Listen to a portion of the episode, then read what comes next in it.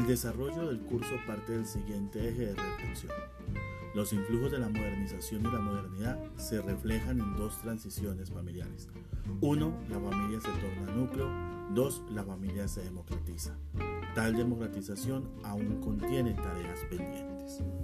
Para argumentar el eje de reflexión propuesto, conviene remontarse en el reciente pasado para ubicarnos en el proceso de modernización del cual se debería decir que marcha al unísono con la modernidad.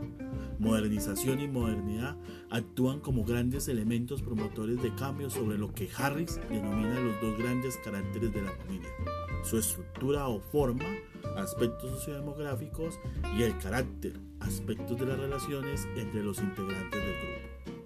De manera especial se destaca el socavamiento del patriarcado como condición necesaria, mas no suficiente, para una mayor y mejor democratización de las relaciones interpersonales en el grupo familiar.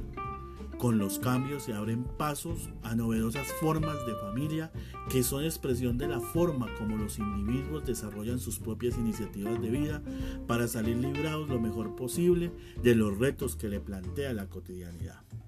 La presente actividad académica reitera algunas demandas para los científicos sociales, para el caso en especial de los profesionales en desarrollo familiar, entre ellas leer a las familias con los lentes de los cambios sociales, para enriquecer el debate frente a posiciones conservadoras que califican estas nuevas formas de pactar la convivencia y las relaciones íntimas con el fin de la familia, o que ven esta institución como la culpable de variopintos problemas sociales.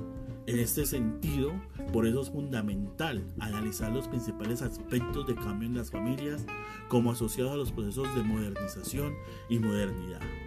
Y bajo esta premisa, entonces desarrollar o hacer visible la manera como los procesos de modernización son constituidos como expresión del desarrollo, identificar los principales cambios que en su estructura y carácter presentan las familias de hoy y asociar dichos cambios con los procesos de modernización y modernidad, comprender la asociación modernización-individualidad como combinación de grandes elementos con capacidad de retar tradicionales órdenes familiares de los cuales surgen novedosas formas de constituir familia.